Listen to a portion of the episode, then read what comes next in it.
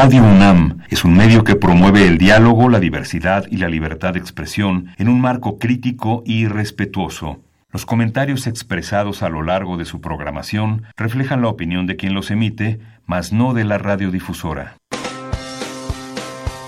Opciones educativas. Orientación vocacional. Arte y cultura. Deporte y salud. Esto es Brújula en Mano. El primer programa de orientación educativa en la radio.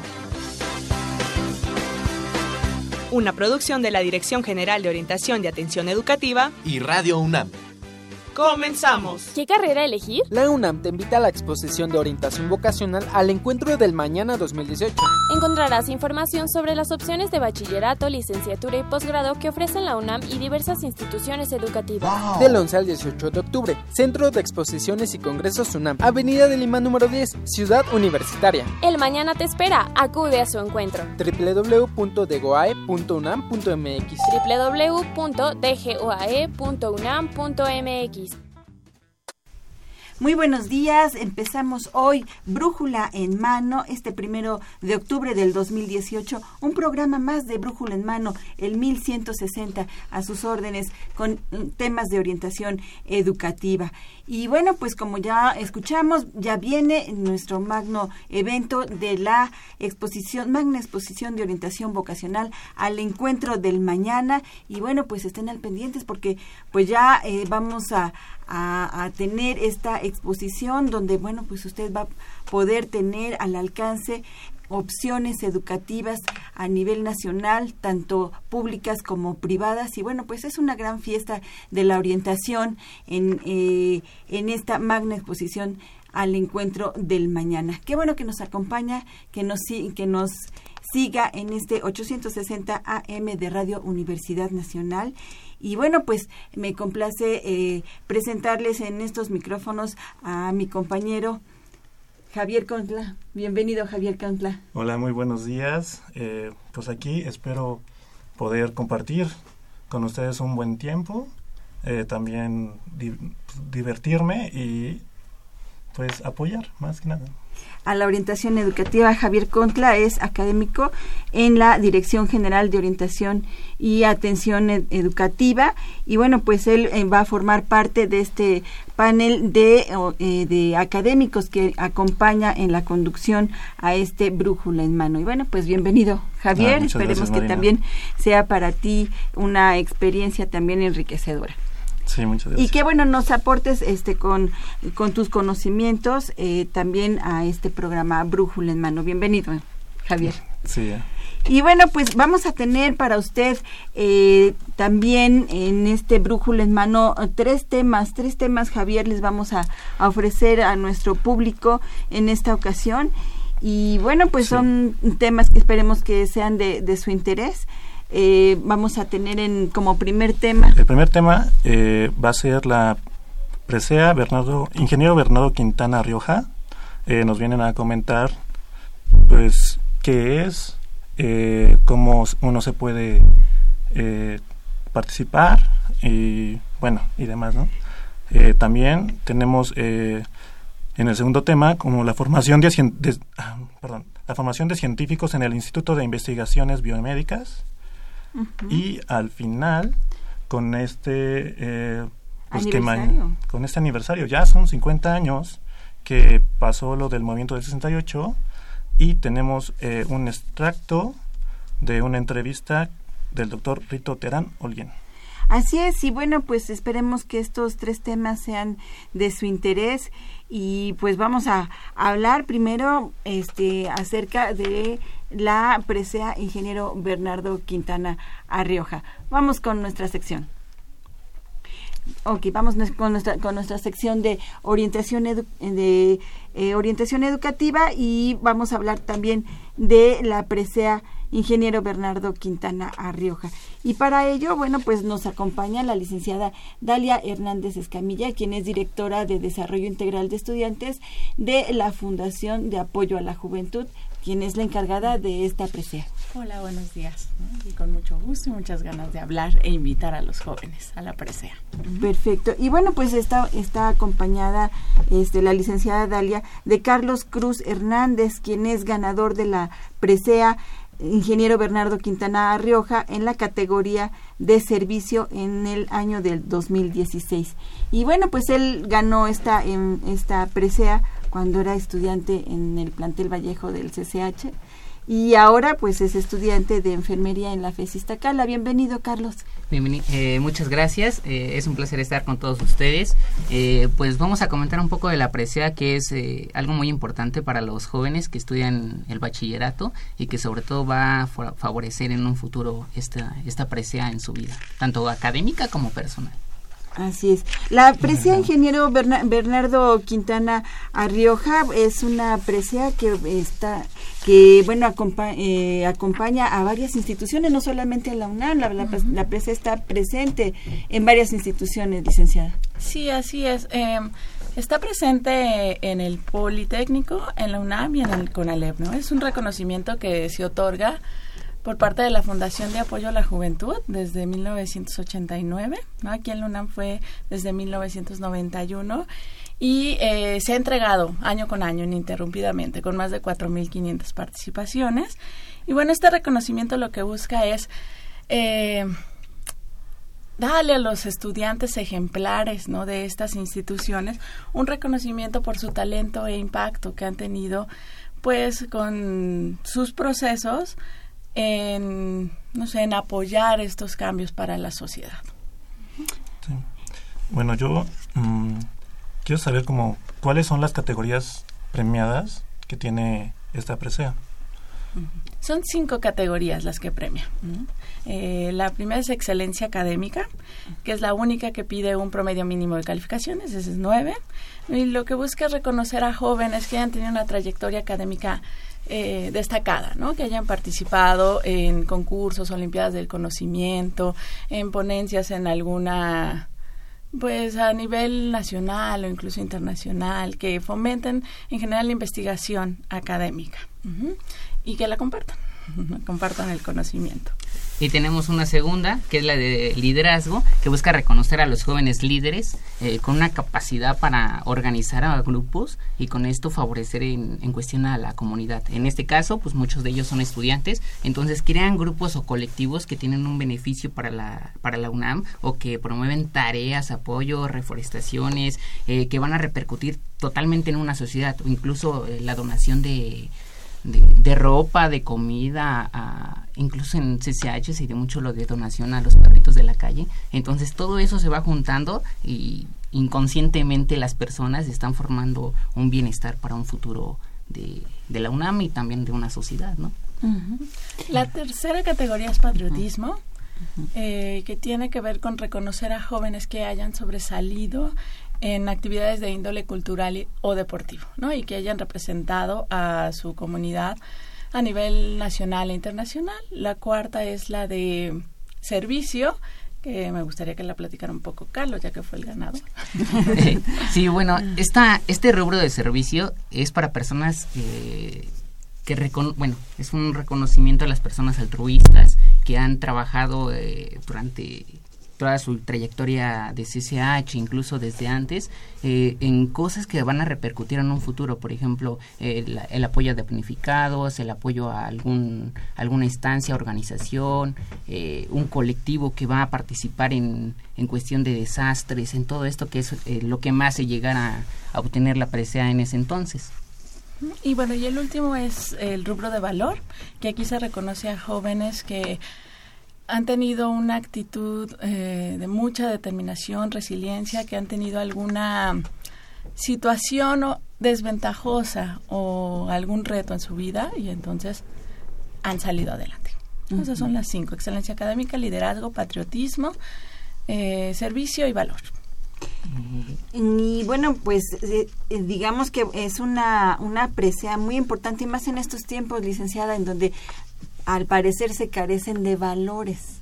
¿No? Y entonces, bueno, esta, esta presea nos está indicando que los jóvenes eh, sí tienen valores y que además eh, se les está reconociendo o se les está motivando a que precisamente luchen por estos valores. Así es. De excelencia, de liderazgo, de patriotismo, de valor, de servicio. Son, son valores muy, muy importantes en donde los jóvenes se destacan, muchos jóvenes se destacan. Así es, es un reconocimiento a la juventud, ¿no? De decir, sí están haciendo algo, están comprometidos con su comunidad y eh, pues es un, por parte de la Fundación de Apoyo a la Juventud, pues es un reconocimiento para potencializarlos hacia adelante. ¿Por qué, por, por qué la Fundación eh, hace reconocimientos precisamente en estas categorías? ¿De dónde, de dónde salió esta idea? ¿Cómo fue? Eh, surgió justo por el nombre de ingeniero Bernardo Quintana Rioja, ¿no? Por eh, pensar en una persona que pudiera reunir estos cinco, estos cinco valores, ¿no? El ingeniero Bernardo Quintana, pues fue un ingeniero civil de la UNAM, ¿no? Formador de ICA, ¿no? De la Cámara Mexicana de la Construcción y entonces las lo, el patronato de la fundación consideró que estos valores estaban presentes en esta en esta persona ¿no? tan valiosa para pues para la historia de México y es por eso que decidió pasar esto hacia la juventud no Recordemos que el ingeniero eh, Bernardo Quintana Arrioja, bueno, pues eh, además de, de, ser un fundador de una de las empresas que ha construido casi todo México. Eh, casi todo México, porque bueno, pues este es una empresa que bueno eh, ha construido el metro de la Ciudad de México, ha intervenido en obras muy muy importantes, el, primer multifamiliar aquí en, en, el Distrito Federal, en Querétaro también, en el estado de Querétaro, en otros en otros estados también ha construido este eh, presas, ha construido vialidades, ha construido multifamiliares, ha construido el metro. Incluso hasta el, hasta parte de la ciudad universitaria, o sea, viene marcado su nombre desde en ese entonces en la construcción de algunas partes. Este, esta, la, la, primer, la primera parte, De, ciudad universitaria que, bueno, que todos conocemos y que mundialmente es conocida y que además es patrimonio cultural de la humanidad que es el, el, campus central de la universidad pues es también este idea de, del ingeniero Bernardo Quintana Rioja. Así es. Y bueno pues eh, entonces bueno pues esta esta presea está este digamos que enmarcada en estos en estos valores.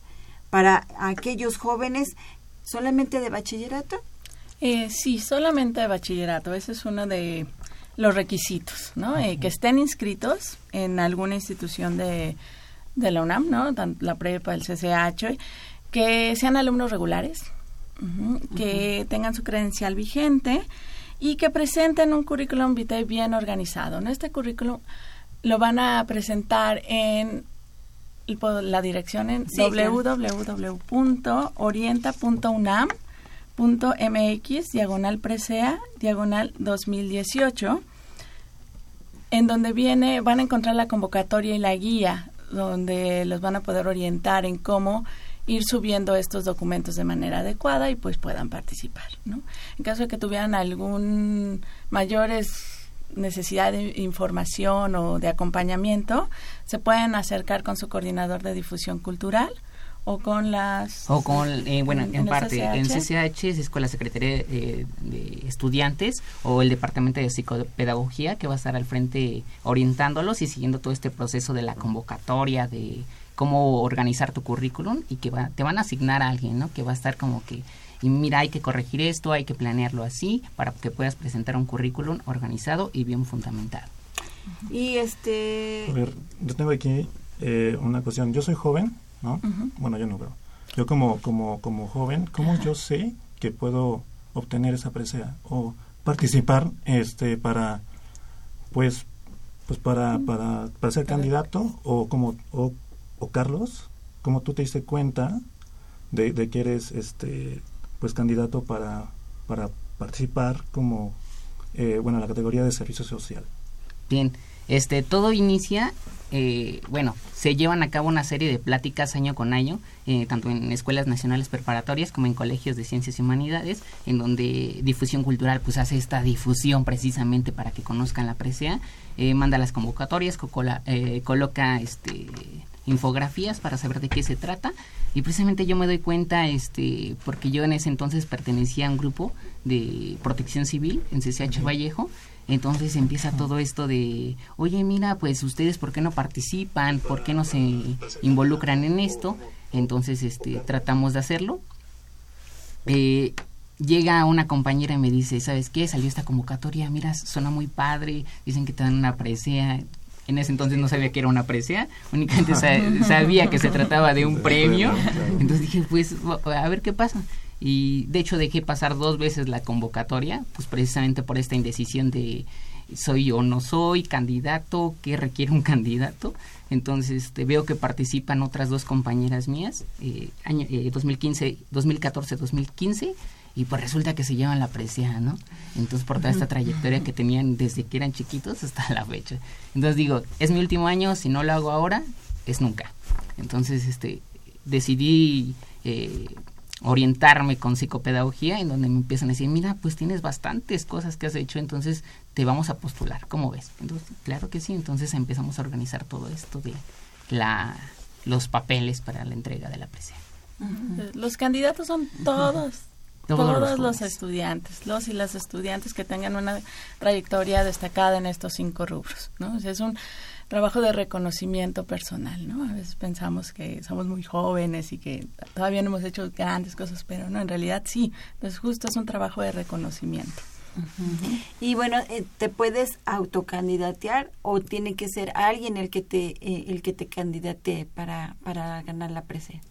Bueno, existen dos modalidades. Una en donde puedas este tú eh, auto postularte, en donde digas, yo hago una carta en donde diga, yo es que yo he hecho esto, he participado en esto, sin ninguna este, remuneración económica, yo no tengo este como que ese afán de ser, obtener un beneficio, sino que lo hace de una manera eh, desinteresada y otra es la parte en donde te postula una organización, un grupo, un colectivo. Este, en este caso, en ese entonces también participaba en volunt bueno, sigo participando en voluntarios de la Basílica de Guadalupe en atención médica.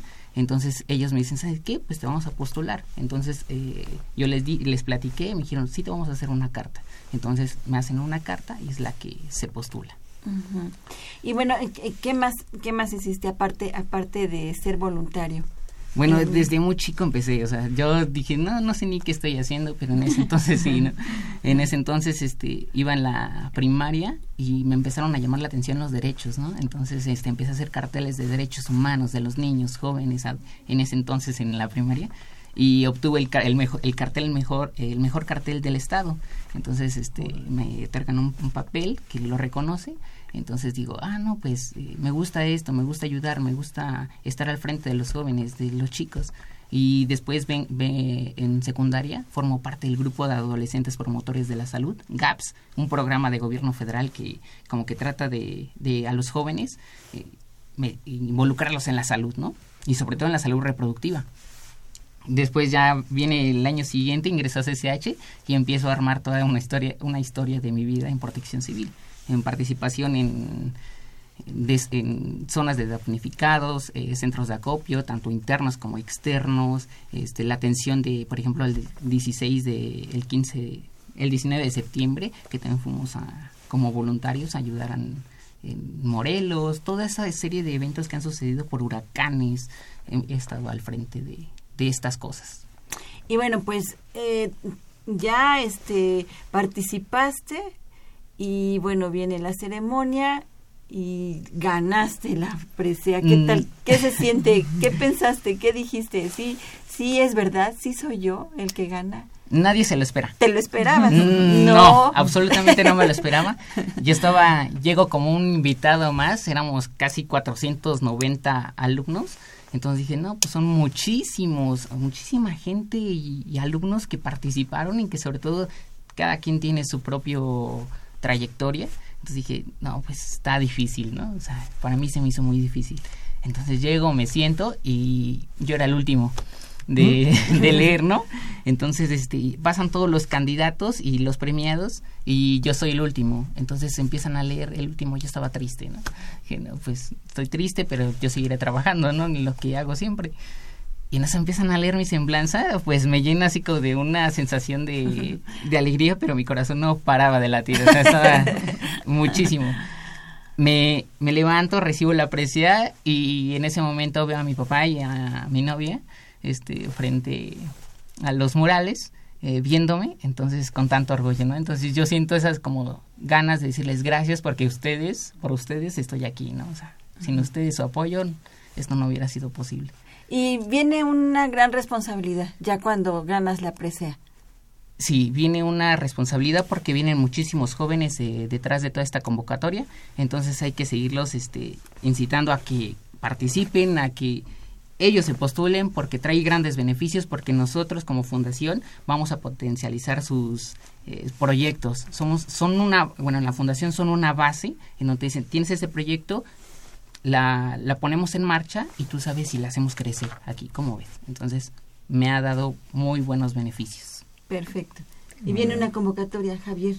Sí, eh, solo quiero saber también las fechas, y, o sea, cuándo se abrió y cuándo termina. Sí, la convocatoria ya está abierta desde el 20 de agosto y va a cerrar el 9 de noviembre.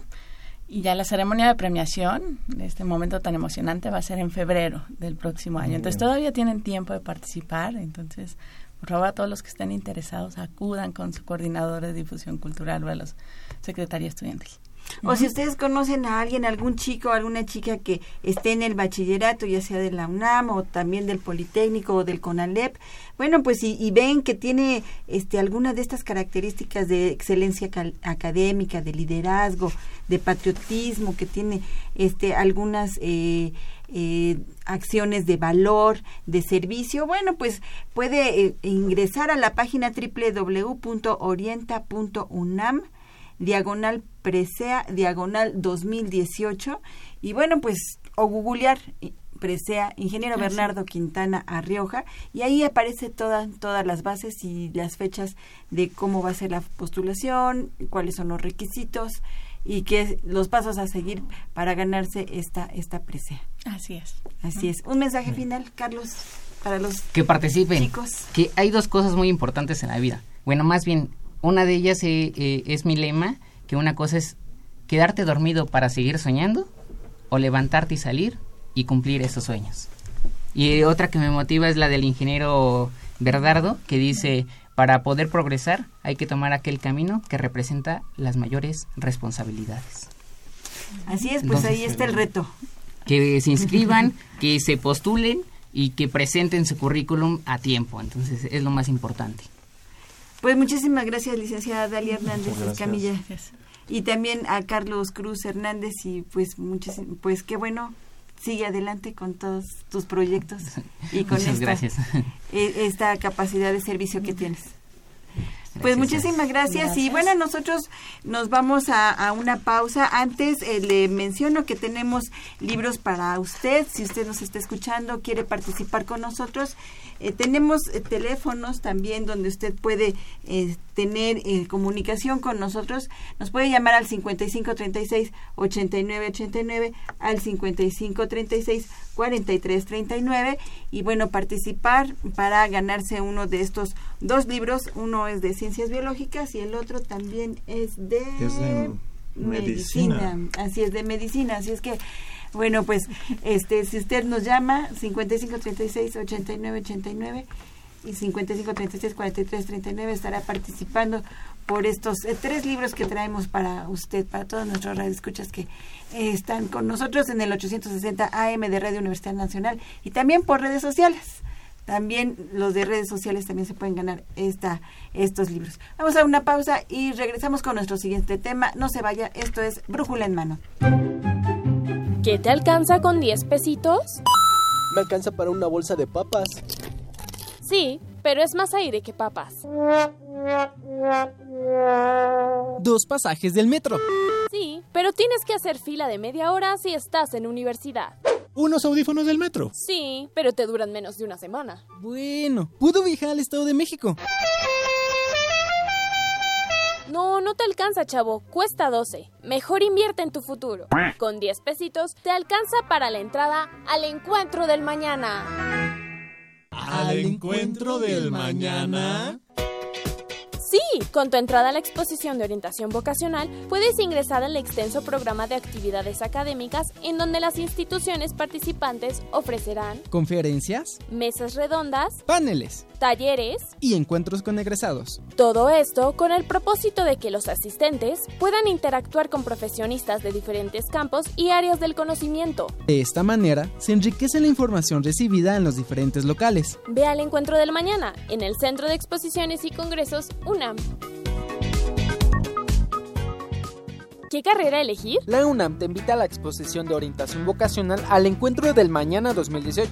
Encontrarás información sobre las opciones de bachillerato, licenciatura y posgrado que ofrecen la UNAM y diversas instituciones educativas. Del 11 al 18 de octubre, Centro de Exposiciones y Congresos UNAM, Avenida de Lima número 10, Ciudad Universitaria. El mañana te espera, acude a su encuentro. www.degoae.unam.mx www.dgoae.unam.mx Bueno, y seguimos en este brújula en mano, en donde tenemos un segundo tema, Javier. Sí, ahora pues nos visita el doctor Rafael Camacho, que eh, es el coordinador de la licenciatura en investigación biomédica básica y el secretario de la enseñanza del Instituto de Investigaciones Biomédicas de la UNAM.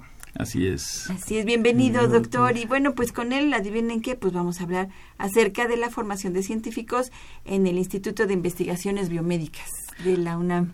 Hola, ¿qué tal, Marina? Javier, mucho, mucho gusto de estar aquí en el programa Brújula en Mano. Y muchísimas gracias a usted por, por venir a hablar de, de, esta, de esta área eh, de estudio que es la biomédica en la UNAM y que además, Sí. bueno, pues tiene un gran prestigio y además nos brinda avances muy importantes. Bueno, tratamos de impulsar desde nuestra trinchera la ciencia en el área biomédica. Entonces el instituto pues, tiene distintos ámbitos de, de interés. Uno de ellos es generar ciencia básica que ayude a comprender mejor la enfermedad, generar este, una interfase con la medicina a través de la penetración en los institutos. Entonces la UNAM, mediante nuestro instituto, tiene presencia en varios institutos de salud de la Secretaría de Salud. Y eh, también impulsamos el área de la biotecnología, pensando en la formación de vacunas o, la generación de soluciones a problemas del área biomédica. Y una área que no podemos soslayar es la formación de recursos humanos. Entonces, Eso se están dedicando. Eh, bueno, o sea, ¿qué importancia tiene eh, la formación de los científicos en el área de biomedicina para el desarrollo pues, actual, o sea, en nuestra sociedad? Mira, yo creo que debemos de partir del hecho de que una fuerza importante en nuestra investigación depende de los propios estudiantes. Nosotros formamos equipos de trabajo donde los investigadores nos acompañamos de estudiantes de distintos niveles, licenciatura, maestría, doctorado, postdoctorales, que son realmente los jóvenes que hacen la ciencia bajo la dirección de los investigadores. Hoy en día es muy difícil pensar en el investigador como un lobo solitario que él solito en su laboratorio trata de sacar las cosas, ¿no? Eh, sabemos que tiene que ser un trabajo de equipo. Entonces formar ese equipo pues es esencial para, para cumplir con nuestro mandato dentro de la UNAM. Por eso la formación de recursos humanos va intrínseco con la, con, la capacidad de respuesta de nuestro instituto.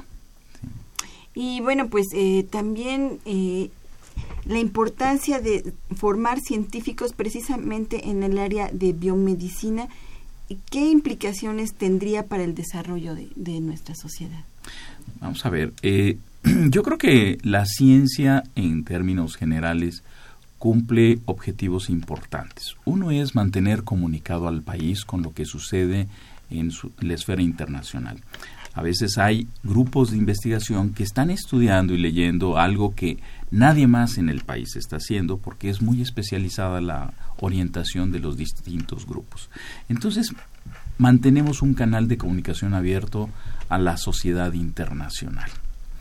La otra es que colaboramos también con esa ciencia que se requiere no solamente en México, sino a nivel internacional. De hecho, nuestros parámetros de evaluación en la UNAM nos exige ser capaces de publicar nuestras investigaciones en revistas de interés internacional, revistas evaluadas que no son solamente la ciencia para el México, sino son para el mundo. México tiene un compromiso con la sociedad internacional y la UNAM la acata este compromiso a través de la investigación que se hace. Entonces sí, es una ciencia para México, pero no solo para México. Ahora, al mantener comunicado al país con el, con el resto del mundo, mantenemos la actualización de los conocimientos en el área biomédica, cuando menos en las áreas que nos competen como son el área de la ciencia básica. ¿Cuáles son los proyectos más importantes que tiene el instituto? Es difícil decir cuáles son los más importantes. Podríamos decir que hay algunos proyectos que son más aplicativos que otros. Eh, proyectos aplicados, por ejemplo, tenemos al desarrollo de algunas vacunas, por ejemplo, contra cisticercosis, o tenemos este, desarrollos para modificar estados de metilación del DNA en, mujeres y aumentar, tratar de aumentar la, la ventana de oportunidad para las quimioterapias. Y así hay varios desarrollos que yo no podría decir cuál es el más importante. Puedo decir que hay algunos que son más aplicativos e inmediatos a la sociedad y que se está haciendo el esfuerzo por tratar de introducirlos en, en la atención. Pero tenemos también una serie de desarrollos que son de, carácter académico, que son de ciencia básica y que muchas veces el tener ese desarrollo es la diferencia entre ser subdesarrollado o no. A veces la ciencia dirigida no es la que da mejores réditos. Entonces nosotros tenemos la obligación de mantener dos pies, uno en el área aplicativa, más de compromiso con una respuesta inmediata y otro pie en lo que es el desarrollo de la ciencia básica, ¿sí? que nos permite mantener las antenas paradas para cualquier cosa nueva. Por ejemplo, recientemente surge la edición de genomas con CRISPR-Cas y entonces tenemos gente que está interesada y que conoce el tema, que ha trabajado con bacterias y por lo tanto entiende el sistema y tenemos una capacidad de respuesta que no tendríamos si no desarrolláramos el área básica. Así es. Eh, por decir, yo quiero estudiar eh, biomedicina. Eh, ¿Sabe qué es como algo que yo necesite tener en mis habilidades, en mis aptitudes para poder, pues, acceder, usar? Sí, este, hay múltiples formas de llegar a una meta este, de desarrollo personal. para llegar a ser investigador hay varios caminos. Habemos algunos que somos biólogos, otros son químicos, otros son médicos, otros son dentistas, otros son veterinarios. Hay una gran diversidad de profesiones que nos llevan a la investigación. Eh, nosotros en lo particular desarrollamos un método y me introduzco en este concepto de formación de de investigadores jóvenes, que es un método un tanto cuanto eh, subgéneres. Nosotros consideramos que una de las mejores formas para aprender a hacer ciencia es hacer ciencia con un científico. Aprender como se enseñaba en las universidades medievales, donde el aprendiz se pegaba con el maestro y entonces iba viendo y copiando y poco a poco desprendiéndose para lograr su propia ruta.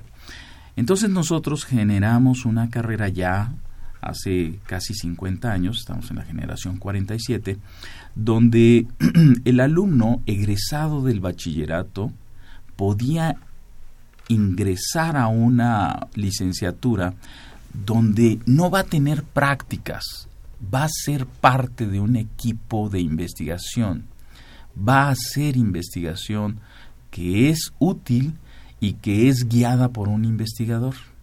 Entonces nuestros alumnos en esta licenciatura los ponemos con un investigador a formar parte de un equipo donde puede haber alumnos de otras licenciaturas, tesistas, alumnos de maestría, de doctorado, y que este alumno pequeño que acaba de salir del bachillerato entra en contacto con eh, un grupo de alta demanda este, y que va a ser parte del equipo. Es indudable que poco a poco irá desarrollando sus habilidades, pero no como ensayo y error, es simplemente como parte del equipo de trabajo. No son prácticas, es ejercicio, ejercicio de la investigación. Entonces, según su desarrollo, se van dando distintos grados de libertad.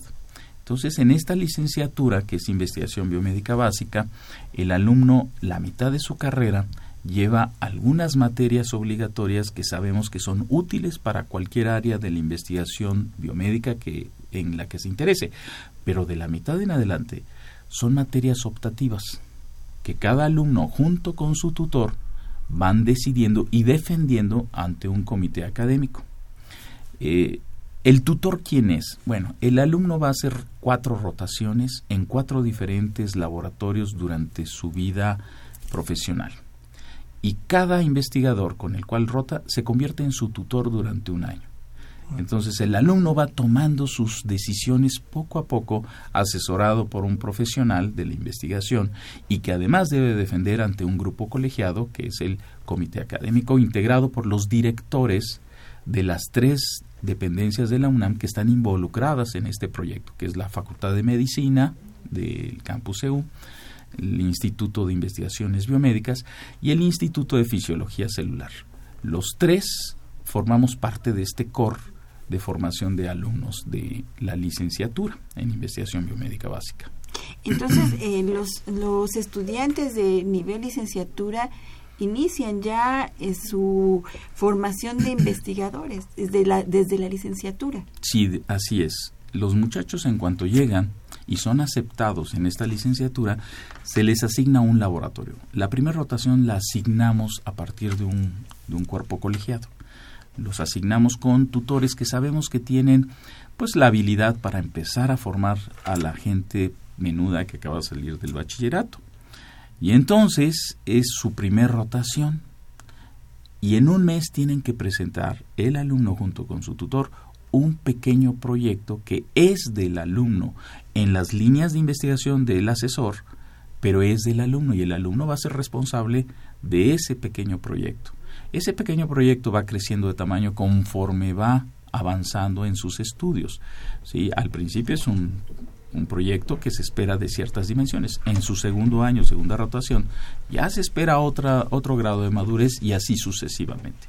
Entonces sí, desde que entra a la carrera, desde los primeros días en la licenciatura, ya son parte de un grupo de investigación. ¿Y cuáles son estas líneas?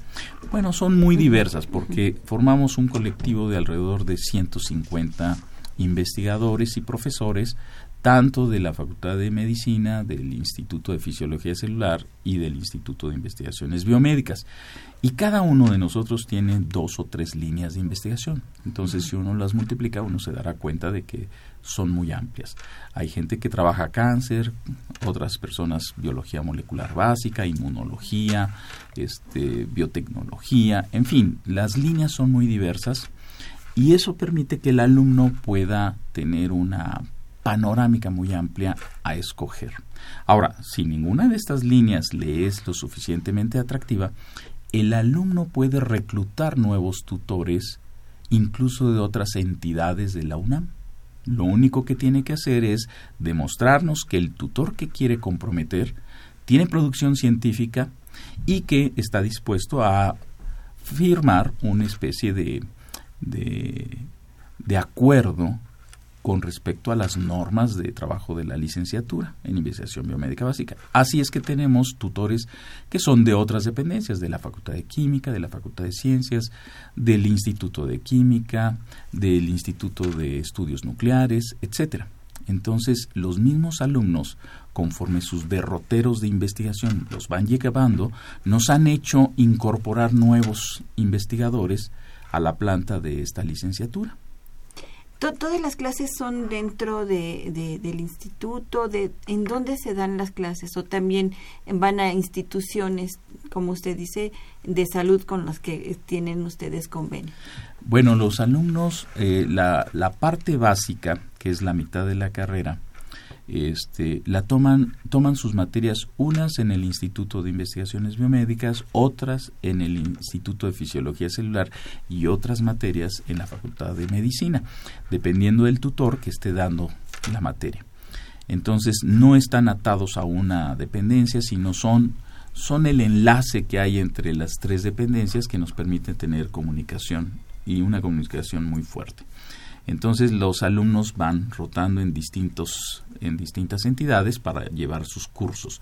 Ahora, eh, los cursos son una parte, pero la parte medular lógica de este programa es su trabajo de investigación en un laboratorio y los muchachos escogen dónde hacer su investigación, sus rotaciones después de la primera rotación que nosotros la asignamos.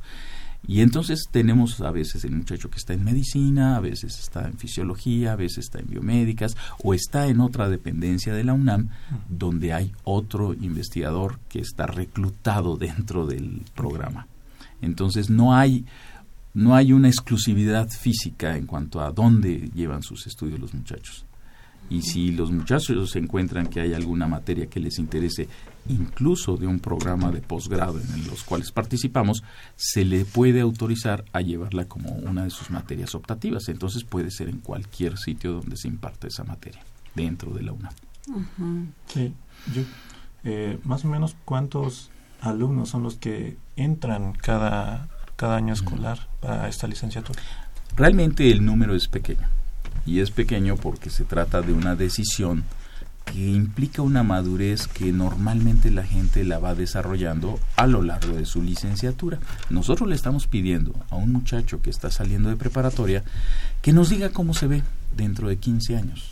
Oh. Porque para ser investigador normalmente te piden tu licenciatura, tu maestría, tu doctorado, experiencia postdoctoral y productividad para regresar y pedir empleo. Por lo tanto, deben ser muchachos que se visualizan a sí mismos como investigadores de aquí a 15 años. Eso no es fácil, no es fácil encontrar. No quiere decir que no lo vaya a desarrollar el, joven. Lo que trato de decir es que es difícil encontrar esas vocaciones tempranas. Entonces normalmente estamos aceptando entre unos 10, unos 15 alumnos por año. Y la razón es porque tenemos que estar seguros de que es su vocación. Entonces procuramos aceptar a los muchachos que no les hacemos un daño al enfocarlos en una carrera tan particular. Y entonces eh, está el alumno que ingresa a esta a esta carrera también está pensado para que no solamente se quede en, un, en el nivel licenciatura, sino también que siga sus estudios a nivel posgrado. Exactamente. El objetivo de esta licenciatura no es ser profesionalizante, es una licenciatura academizante. Eh, nuestro interés es que lo más pronto posible ingrese al doctorado.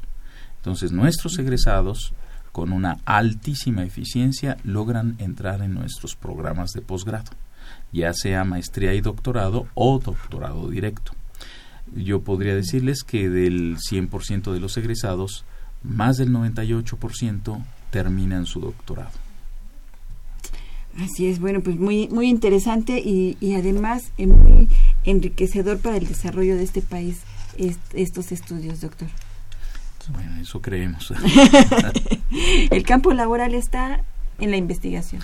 El campo laboral está en la investigación. Tenemos unos cuantos alumnos que por razones personales no continúan en el proyecto de posgrado y se han colocado bien. Algunos como asesores para patentes biológicas, otros para eh, difusión de la ciencia, etcétera. Hay distintos lugares donde se han colocado nuestros egresados. No es el objeto de la de la licenciatura el formarlos a nivel profesional. Su objetivo, como les digo, es academizante para que hagan un posgrado pero sí, hay algunos que no lo hacen y entonces se han colocado bien en el campo laboral. Eh, yo, cuando, cuando mencionó lo de la que este licenciatura y posgrado son de, a nivel como de internacional, O sea, también tienen algún programa fuera de México para que los muchachos puedan ir a estudiar en alguna sede o se está viendo Mira, realmente eso nos preocupa más, porque tenemos más bien universidades de varios países que vienen a buscarnos para tratar de llevarse a nuestros alumnos. o sea, por ejemplo, la Universidad de Bath o, por ejemplo, eh, en Groninga o varias universidades vienen, nos visitan y buscan a nuestros muchachos nuestro, nuestro preocupación, nuestra preocupación más fuerte es que no haya fuga de cerebros, que aprendan a hacer investigación en México para que sepan lidiar con los problemas que tenemos muy propios de nuestro país, ¿no? Eh, pero y el problema no es que se vayan, el problema es que no se los lleven y no regresen. Exactamente, que se vayan y no regresen. Doctor, pues le agradecemos muchísimo, doctor Rafael Camacho Carranza, secretario de Enseñanza del Instituto de Investigaciones Biomédicas, por darnos este panorama de esta licenciatura que es poco conocida, pero que es muy importante. Ok, muchas gracias por su invitación a este programa. Muchísimas gracias. Y bueno, nosotros seguimos transmitiendo aquí en 860 AM de Radio Universidad Nacional, en redes sociales, en Facebook, en Brújula en Mano. Así es que, bueno, pues siga con nosotros.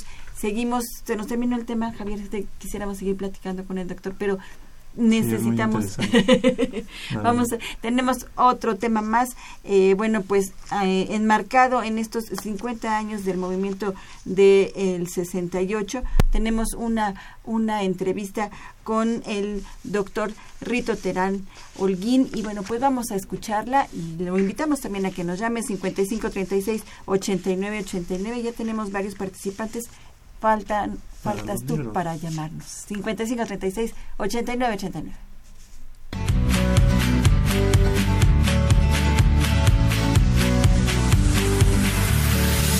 Eh, doctor, ¿qué, ¿qué evaluación podría hacer usted de los resultados de del evento del 68 en lo educativo, en el ámbito educativo. Después hubo una reforma educativa con Díaz Ordaz y se concreta con Luis Echeverría, pero en sus palabras, doctor, eh, ¿qué evaluación podría hacer de, los resultados del 68 en lo educativo? En esos, eh, posterior al movimiento del 68, en efecto, el régimen, yo pienso que sobre todo con el intento de responder a la situación política que se vivía en el país, trata de o pone en marcha algunas políticas públicas que tienen cierta significación. En lo educativo eh, se habló ciertamente de una reforma educativa eh, que es a Luis Echeverría quien le corresponde básicamente eh, desarrollar algunas de estas primeras iniciativas en ese marco. Yo no afirmaría que fue una reforma educativa integral, amplia, completa, sino eh, sobre todo fue una respuesta a una presión muy fuerte que se tenía de espacios en la educación sobre todo media superior y superior de este país. Recordemos que el Colegio de Ciencias y Humanidades eh, surge y se inaugura en abril de 1971. En esos mismos primeros años de los 70 se funda la Universidad Autónoma Metropolitana, se crean las Escuelas Nacionales de Estudios Profesionales, las famosas ENEPS, ahora facultades, por parte de la UNAM. Eh, la UNAM crea eh, una ruta también muy importante que es la Universidad Abierta y a Distancia, eh, y cosa que abrazan otras instituciones, se crean otras universidades en el país también.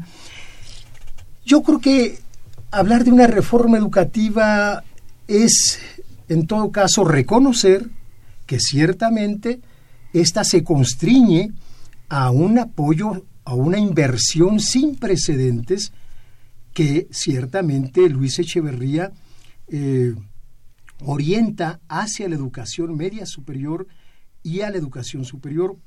Y ahí están estos datos que estoy señalando. No olvidemos que también surge el Colegio de Bachilleres, el CONALEP y un sinfín de escuelas eh, agropecuarias, técnicas a lo largo del país. Eso es un dato cierto Pero eso no me llevaría a mí a considerarlo como una reforma educativa en el más amplio sentido de la palabra. Es dar respuesta a una situación de una gran demanda por espacios en las universidades y sobre todo en la educación media superior. Creo que esto tiene su significado, eh, lo tuvo en los años siguientes. Eh, ¿Por qué debo de subrayar este hecho? Incluso no olvidemos que en el año de 1971 ocurre el 10 de junio del 71, este gran movimiento. ¿Y cuál era el origen de, de este movimiento, de esta manifestación del 10 de junio? Pues era la solidaridad con los estudiantes universitarios de Nuevo León que luchaban por una reforma universitaria democrática, por una ley orgánica eh, progresista y democrática. Con este dato estoy resaltando que la lucha por la reforma universitaria eh, tuvo continuidad en Sinaloa, en Nuevo León, en la Universidad Michoacana de San Nicolás de Hidalgo, en las normales rurales, no se diga, en algunas eh, universidades eh, agrarias como la Antonio Narro en el norte del país, la Universidad de Chihuahua también fue parte de todo este movimiento. Es decir, la lucha por la reforma universitaria se mantuvo y tuvo continuidad. De tal manera que estos datos quizá nos sirvan para entender que si bien los esfuerzos eh, hay que registrarlos como acontecimientos importantes de darle respuesta a la gran demanda educativa que en esos tiempos se experimentaba, no adquirió, desde mi punto de vista, una respuesta plena de reforma educativa, sino que yo la enmarcaría en una respuesta de tipo político que años más tarde se materializó con la reforma política que puso en marcha don Jesús Reyes Heroles y que dio como resultado que se reconocieran los derechos y se le otorgara registro al Partido Comunista Mexicano como una de las fuerzas de izquierda que habían venido luchando durante décadas por tener voz, por ser actores eh, muy claros y, y directos en la lucha política que se libraba en este país. Es decir, también tengamos en cuenta que se dan los movimientos armados en esos años de los setentas y que esto configuraba un ambiente que quizá el propio gobierno se vio obligado a establecer válvulas de escape, salidas políticas como la famosa reforma política Reyes Heroles a la que he hecho referencia. Yo la enmarcaría, entonces, eh, contestando a su pregunta, Mercedes, eh, sin dejar de reconocer lo importante que fue eh, esta posibilidad de espacios a o en la educación media superior y en la educación superior, me, resisto a pensar que constituyera una reforma educativa mm. plenamente articulada. Claro. Y si hubiera resultado de este movimiento del 68, ¿usted cree que sí tenía una consecuencia? Porque creo que en ese momento, bueno, yo también eh, existía. y, y, la sociedad decía, es que pónganse a estudiar, ¿qué hacen ahí en las calles gritando y demás? Esa no es su función. Y bueno, realmente también la sociedad, eh, los estudiantes querían una apertura democrática, ¿no? Una sociedad más incluyente, un, un, mundo donde los jóvenes tuvieran un, un lugar, ¿no? Sí, desde luego, yo creo que el movimiento, y aquí recuperemos otra vez uno de los rasgos Mm, más de fondo del propio movimiento estudiantil del 68. Eh, el movimiento, tenemos que aceptarlo, no se constreñía a los famosos seis puntos de su pliego petitorio, mm. iba mucho más allá. Iba en el sentido de ser una expresión de rebeldía, de lucha contra el autoritarismo, la cerrazón, eh, la falta de la libertad de expresión y de manifestación eh, como nuestros derechos básicos que tenemos eh, o debemos defender los mexicanos. Todo eso era lo que también representaba el movimiento. Y, y en ese sentido, yo creo que una de las consecuencias es que efectivamente se atiende y se abren espacios para un para dar eh, o brindar educación más amplia a capas de la población que no tenían acceso. Eh, el CCH surge como una institución de educación media superior que da atención inmediata a más de 12, a más de 60 mil estudiantes aquí en el Distrito Federal. Y bueno, eh, otro tanto, miles representa el Colegio de Bachilleres, el CANALEP. Es decir, estoy hablando de instituciones que surgen, que existen hasta la fecha y que en ese momento fueron eh, instituciones que respondieron a una creciente demanda por espacios estudiantiles y también en la propia educación superior.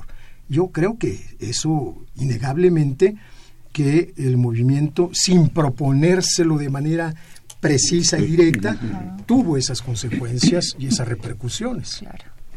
Pues doctor, el tiempo se nos termina. No sé si tuviera un mensaje final para nuestros radioescuchas y este sobre este tema. ¿El sorteo? Ah, sí, sí, ahorita. Este. ¿Cómo no? Eh, desde luego que, además de volver a agradecer su enorme hospitalidad, yo quisiera expresar a nuestros radioescuchas, pero especialmente a los jóvenes que nos escuchan, que el movimiento del 68 significó un trayecto de lucha estudiantil por la democracia, contra el autoritarismo, por las libertades democráticas de los mexicanos y se constituyó en un hecho que tuvo y tiene repercusiones muy claras en las luchas posteriores que se libraron por nuestro pueblo.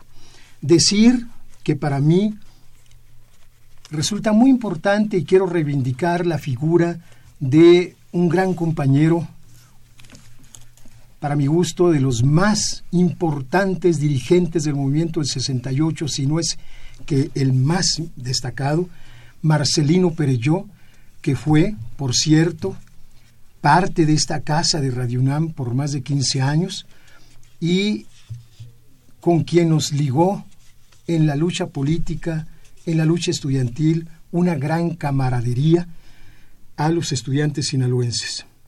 Rendir un homenaje a su figura. Dejó de estar con nosotros el 5 de agosto del año pasado, lamentablemente, eh, y quedarnos con el mensaje de alegría, de, de lucha festiva, decidida, gozosa, que fue el movimiento estudiantil. Un movimiento que no se constriñe al 2 de octubre, que es mucho más que eso. Es un grito de rebeldía y de lucha por transformar democráticamente, auténticamente democráticamente a este país. Muchísimas gracias. Y bueno, pues ahí tiene esta, este audio, esta entrevista que nos dio el doctor Rito Terán Holguín con motivo de este 50 aniversario del movimiento del 68. Y bueno, como dice él, eh, vamos a quedarnos con la alegría, la alegría que nos dejó este movimiento de 1968. Y bueno, Javier, tenemos eh, cuatro interesados en estos regalos, así es que tú vas a hacer la mano Pues tenemos cuatro de tres. De tres y... De tres libros, entonces vamos a agarrar uno y los tres que queden son los ganadores. A ver, ¿quiénes son los ganadores, Javier? Es Josefina Cruz. Muy bien, Josefina. Daniel Gómez. Daniel Gómez. Y Javier Mayo. Así es, todos ellos son ganadores. Vamos a comunicarnos con, con ustedes en eh, ahorita que termine el programa. Agradecemos a Dani Muñiz, que además te saluda, Javier. Dice que felicita en especial a Javier por su inicio en la conducción. Gertrudis, Gertrudis Gallardo te felicita y dice que estás muy guapo, Javier. Ya te vio por Ay, redes sociales. Lorenzo, Rosy y Que Livia. saludos. Livia. Muchísimas gracias, Evelia, Livia, eh, David, que nos están viendo también por redes sociales. Muchísimas gracias por, Muchas por gracias vernos por y muchísimas gracias. Y gracias, Javier. Gracias, Este, Marina. Pues terminó este brújula en mano. De, Ah, sí. del primero de octubre. Muchísimas gracias por haber iniciado, tener este buen inicio. Le damos su patada, le damos su patada a Javier por su buen inicio. Y también le damos las gracias a Socorro Montes. Muchísimas gracias, Soco Montes, por haber estado con nosotros en los controles técnicos, en la producción eh, de radiodifusora y de, y de TV. Agradecemos a Miguel González y también a Emiliano Cárdenas. En las voces, Aura Carpio y también, bueno, pues Daniela Muñiz, que, bueno, anda por ahí. Y también este agradecemos en la eh, realización a Miguel González y bueno, en la conducción se despiden de ustedes Javier Contla. Y Marina Estrella. Los esperamos la próxima semana. Vamos a hablar de esta magna exposición al encuentro del, mañana. Los esperamos la próxima semana. ¿Qué carrera elegir? La UNAM te invita a la exposición de orientación vocacional al encuentro del mañana 2018.